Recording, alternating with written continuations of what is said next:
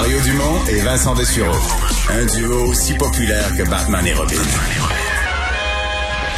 Cube Radio. Alors, euh, c'était un peu long, mais on a finalement une réponse. Justin Trudeau va former son cabinet, euh, nommer ses ministres le 26 octobre prochain. Donc, pas la semaine prochaine, euh, le mardi de l'autre semaine. Et va rappeler la Chambre, donc le 22 novembre prochain. C'est long un peu, selon l'avis de l'opposition. Gérard Deltel, député conservateur de Louis-Saint-Laurent, est avec nous. Bonjour, Monsieur Deltel. Allô, bonjour, Monsieur Dumont. Euh, c'est pas, on, a, on a enfin une date, là? Vous n'êtes pas content? Ben, c'est ça. On a enfin une date. Mais d'être content, non. Parce que sérieusement, M. Dumont, 63 jours après l'élection pour rappeler la Chambre, ça n'a aucun bon sens. Euh, souvenons-nous quand M. Trudeau est arrivé en 2015 et même il y a deux ans, en 2019, avec le résultat qui, est exactement le même que celui qu'on a eu il y a, deux, il y a, un mois, euh, ça lui a pris 45 jours, un mois et demi. Là, c'est rendu 63 jours, plus de plus deux mois de plus pour avoir pour avoir la Chambre.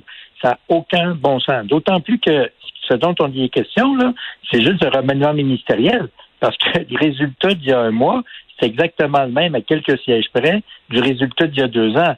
Donc, finalement, ça coûté 610 millions pour une chambre qui est identique, mais finalement, juste pour faire un remaniement ministériel qui va avoir lieu même pas demain matin, mais encore dans dix jours. Et après ça, on rappelle la Chambre. Quand? On rappelle la Chambre deux mois après l'élection. Et ça, rappelons-nous, là, il y avait urgence cet été. Là. M. Trudeau, il disait c'est urgent, il y a des décisions importantes à prendre, il faut qu'on prenne le pouls des Canadiens, puis c'est urgent, puis tout ça. Alors, Pénouche, on a perdu du temps pas à peu près. Mais comment vous expliquez le délai? Ben moi, je pense, puis je veux faire attention quand je dis ça. Mais je me demande si M. Trudeau, ça tente encore d'être là où il est. Puis je vous explique pourquoi. Moi, je me souviens quand il est arrivé il y a sept ans, en 2015, hey, tabarouette, là, c'était, il arrêtait, six ans, pardon, il arrêtait pas, là. C'était une vraie dynamo, ce gars-là, Les premières semaines, même avant, même qu'il soit assermenté premier ministre, ça arrêtait pas, là. Deux, trois grosses annonces par semaine, puis ça y allait, puis tu voyais que ça y tentait, là. Vous me trouvez quelqu'un qui trouve que ça y tente aujourd'hui depuis, depuis un mois? Il a fait deux sorties publiques qui n'ont pas été exactement euh, souriantes et agréables pour lui. C'est le moins qu'on peut dire. Et la seule euh, activité publique à laquelle il a assisté, ça n'a pas été euh, couronné de succès. Alors moi, je me demande sincèrement, écoute, ça ne tente pas qu'ils prennent une décision, mais la réalité, c'est que les Canadiens ont besoin d'avoir un gouvernement qui opère, et une Chambre des communes qui opère aussi. Parce que là, la, Chambre des communes, en reprenant le 22 novembre, là, je connais plus l'Assemblée nationale, j'ai jamais siégé à Ottawa, mais vous allez adopter le discours du trône. Donc, le discours du trône va être tenu. Il y a un débat sur le discours du trône. D'après moi, c'est pas mal ça le temps que vous allez avoir. Ça va se rendre au mois de décembre, puis la session, on va faire le discours qui inaugure la session, puis ça va finir la session aussi, ou à peu près? Puis on, puis on va se retrouver au mois de fin janvier, début février, puis il n'y aura pas une bataille de comité parlementaire qui aura siégé d'ici ce temps-là. Vous rendez-vous compte que la dernière fois qu'un comité parlementaire a siégé, c'était en juin dernier, et ça va reprendre uniquement en février, parce qu'il faut les composer, il faut faire ci, il faut faire ça. On n'est pas sorti de l'auberge, puis là, on aura perdu tous ces mois précieux, alors qu'on doit travailler tous les parlementaires sur la reprise économique du Canada, sur remettre le Canada sur les rails, remettre les Canadiens sur les rails, et ça, ça prend des décisions qui se passent en, Parlement. Regardez bien, là, quand il a déclenché l'élection, c'était important, c'était urgent. S'il n'y avait pas déclenché les élections, un, on aurait sauvé 610 millions. Deux, on serait exactement à peu près le même Parlement. Trois, il aurait pu faire un remaniement ministériel pendant l'été, ce qu'il va faire dans deux semaines. Puis quatre, on aurait sauvé énormément de temps de travail parlementaire. C'est deux mois complets qu'on a perdu parce que M. Trudeau a voulu déclencher une élection pour sa vanité personnelle avec le résultat qu'on sait. Mais là, vous êtes très dur sur Justin Trudeau, euh, mais, mais sauf que quand arrivent les campagnes électorales, c'est pas Justin Trudeau qu'on juge. Dès qu'arrive une campagne électorale, euh, vous réussissez pas à le mettre sur la défensive, à l'attaquer. La, campagne a porté que c'était les conservateurs qui étaient dangereux, les armes à feu, l'avortement, j'en oublie les sujets, la santé, tous les sujets y passaient. La, campagne portait sur le fait qu'il fallait avoir peur des conservateurs. Personne qui avait peur de Justin Trudeau, qui travaille pas ou qui se remet pas au travail. Là. Comment ça se fait que dès qu'on arrive en campagne, vous n'êtes pas capable de le mettre sur la défensive vous de mettre une loupe sur les faiblesses de son gouvernement? Ben, comme je pense qu'il y a beaucoup de gens qui ont constaté que pendant la campagne électorale, il y a eu comme deux temps. Le premier temps où justement on a mis en lumière toutes ces petites difficultés-là, que l'adversaire a tenté de nous mettre dans les cas, puis ça n'a pas fonctionné du tout. Puis après ça, ben, il est arrivé d'autres choses. Puis on comprend aussi que, en bout de ligne, les gens se sont prononcés. Et attention, là, je, je suis le premier à dire et à répéter, puis je le répéterai toujours, qu'on n'est pas content du résultat, qu'on a fait des choses qu'on n'aurait pas dû faire, qu'il faut apprendre de nos erreurs. Mais en bout de ligne, on a eu plus de votes que les autres. Puis ça, ben, à quelque part, il faut qu'on en soit conscient aussi quand tu prends ces décisions. Alors, nous, ce qu'on dit, il faut continuer à regarder en avant, mais il faut surtout continuer à agir. Et quand on voit que le gouvernement se traîne les pieds de façon paresseuse pendant deux mois de temps, ben, il est temps qu'il passe à l'action. Surtout que c'est juste pour un remènement ministériel, by the way. C'est juste ça, là. ce dont il est question. 100 millions pour un remènement ministériel. Hmm. On se connaît un peu. Euh, j'avais été étonné il y a quelques années quand j'avais appris, moi, qui les hauteurs, qui déteste les hauteurs que vous faisiez, je sais même plus comment ça s'appelle, du, du, du, du, paramoteur, c'est ça, euh, voler euh, dans un parachute avec un moteur. Mais là, j'apprends... C'est une très belle activité. J'en doute pas. Mais là, j'apprends que vous êtes aussi maniaque de vieilles voitures, là. Ben oui, qu'est-ce que vous voulez que je vous dise? Quand on aime l'histoire, puis quand on aime les moteurs, puis qu'on aime les autos, puis qu'on aime son coin de pays, on s'intéresse à la manique. Et ça, c'est la plus belle, le, secret le mieux gardé, Monsieur Dumont, de l'histoire industrielle du Québec, voire même du Canada. La manique. La manique. Parce que là, il y a un reportage, il y a un reportage ce soir sur la manique, puis vous êtes en vedette là-dedans. Contez-moi ça. Ben, je suis là-dedans. Mais je suis pas en vedette. Je suis là-dedans. La ah, c'est la C'est la voiture et c'est les gens qui l'ont construit. Moi, j'ai rien renouvelé. C'est pas, pas pareil. Alors, la, la Manique, c'est quoi? C'est une belle histoire qui est arrivée il y a 50 ans, qui malheureusement finit mal, mais c'est pas parce qu'elle finit mal que c'est pas une belle histoire. C'est un Montréalais d'origine française, M. Jacques Abou, qui a décidé au milieu des années 60 de créer une écurie de voitures de course automobile québécoise et en vue de fabriquer une voiture GT, là, une voiture qu'on retrouve sur la route pour qu'elle circule. Et en deux ans, de 69 à 70, 70, 71, en deux ans, il a réussi à construire à peu près 160 voitures qui étaient sur une base mécanique Renault, mais qui avaient 63% de parties originales, de, de, de, pièces originales, comme par exemple la carrosserie, les sièges, l'intérieur et tout ça. C'était des bonnes voitures? C'était quand même honorable pour une voiture qui commençait. Et de fait qu'évidemment, n'importe qui qui part une voiture, ils vont vous le dire, c'est pas évident. Alors, oui, il y avait une trentaine sur la 160, il y avait une trentaine qui étaient euh, des prototypes, mais après ça, ça s'est mieux amélioré, ça s'est énormément amélioré. Mais il vendait tout ça, il y avait-tu des garages maniques ou est-ce qu'on achetait, fallait l'acheter direct de lui? On l'achetait, oui, direct de l'usine, qui était d'abord à Terrebonne, puis après ça à Granby, mais aussi par le réseau des voitures des, concessionnaires Renault, parce que c'était euh, essentiellement la mécanique était Renault. Et donc, ça commençait comme ça, ça a germé de façon positive, mais malheureusement, ça s'est fini abruptement parce qu'il y avait des problèmes d'approvisionnement de pièces.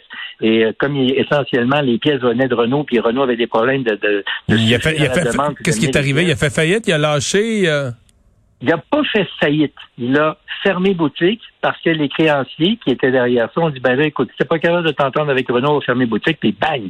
Dans l'espace de trois semaines à peine, en mai on fabriquait plus de ça, on, a, on a fermé l'usine à Granby, là où est actuellement Zéland, soit dit en passant sur la rue Kawi. Et donc, c'est là que ça, ça fermé brutalement à cause du manque de pièces, à cause du manque d'approvisionnement, mais aussi toute la trésorerie. écoutez, il avait réussi à rassembler 1,5 million de dollars pour financer son projet.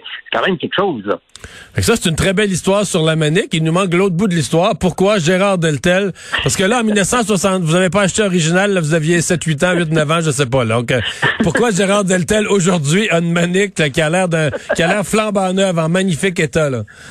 Oui, ben c'est vrai que quand j'ai acheté il y a bientôt deux ans, c'était pas flambant neuf, c'était pas en parfait état. Moi, j'ai toujours aimé, comme je vous le dis, j'ai toujours aimé l'histoire, j'ai toujours aimé le moteur, la voiture, puis mon coin de pays. Donc, c'était clair qu'un de ces jours, j'allais m'intéresser à la manique.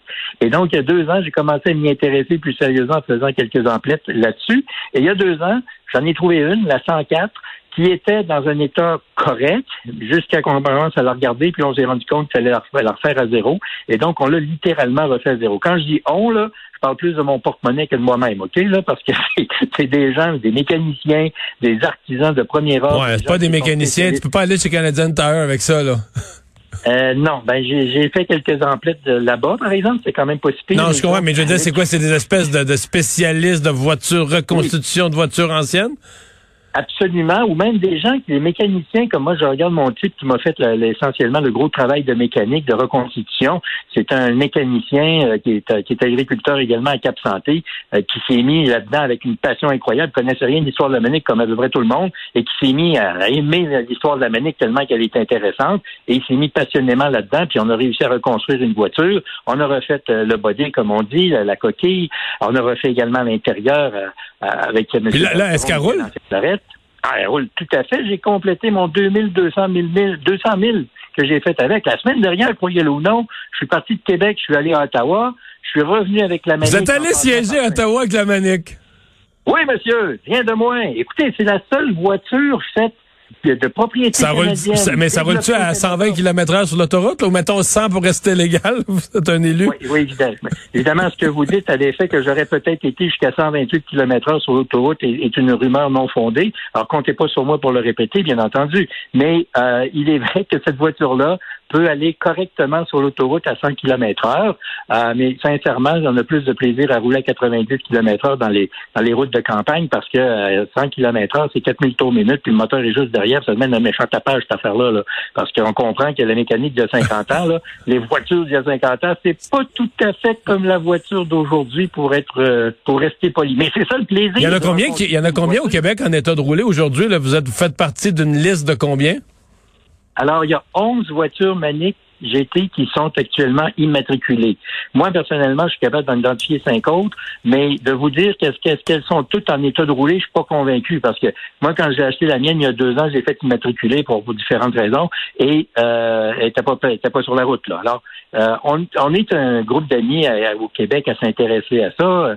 Euh, entre autres, Stéphane Laporte, c'est un type, il fait pas partie du groupe d'amis, mais Stéphane Laporte, c'est un type qui s'intéresse à la manique. Jean-René Dufort s'intéresse à la manique. Il y a plein de gens euh, qui, qui s'intéressent à la manique. Et c'est tant mieux, ça nous fait connaître cette histoire-là.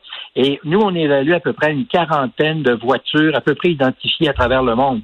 Euh, quand je dis voitures, je parle aussi d'épaves, mais qui sont identifiées. Mais il y a une voiture qu'on a retrouvée en Autriche. Il y a une voiture, il y a deux voitures qui roulent actuellement en France. On en a retrouvé une aussi euh, dans l'État de Washington. Il y en a beau, il y en a deux en Alberta, il y en a une en Colombie-Britannique, il y en a quelques-unes en Ontario, il y en a également dans les maritimes en Nouvelle-Écosse, puis il y en a plusieurs au Québec. Alors, on est capable de retracer ça et il y a une passion qui, qui est vraiment communicative avec la, la manique. Dès qu'on commence à s'intéresser à l'histoire, on veut vraiment continuer à mieux la connaître et à mieux l'apprécier. Moi, j'ai la chance de rencontrer des grands amateurs de, de manique, des, jeunes gens comme, comme M. Beauchemin euh, de Granby, un jeune père de famille qui s'intéresse avec passion avec ça, ou des gens qui ont préservé l'héritage, comme évidemment le fils de M. Abou, le fondateur Pierre Abou, euh, son épouse, veuve, Madame, Madame Vincent, euh, M. Maurice Gris, qui habite actuellement à Greenfield Park, qui était le chef mécanicien de Manic, que j'ai encore rencontré la semaine dernière. C'est comme un monde, c'est comme un monde parallèle que vous nous racontez, là.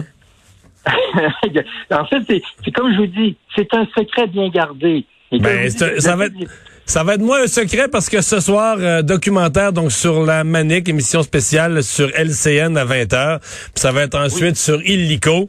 Et donc, euh, le, non pas le politicien, mais le passionné de la Manique, Gérard Deltel, qui fait partie du documentaire. Merci de nous avoir parlé. Au plaisir, M. Dumont. À la prochaine.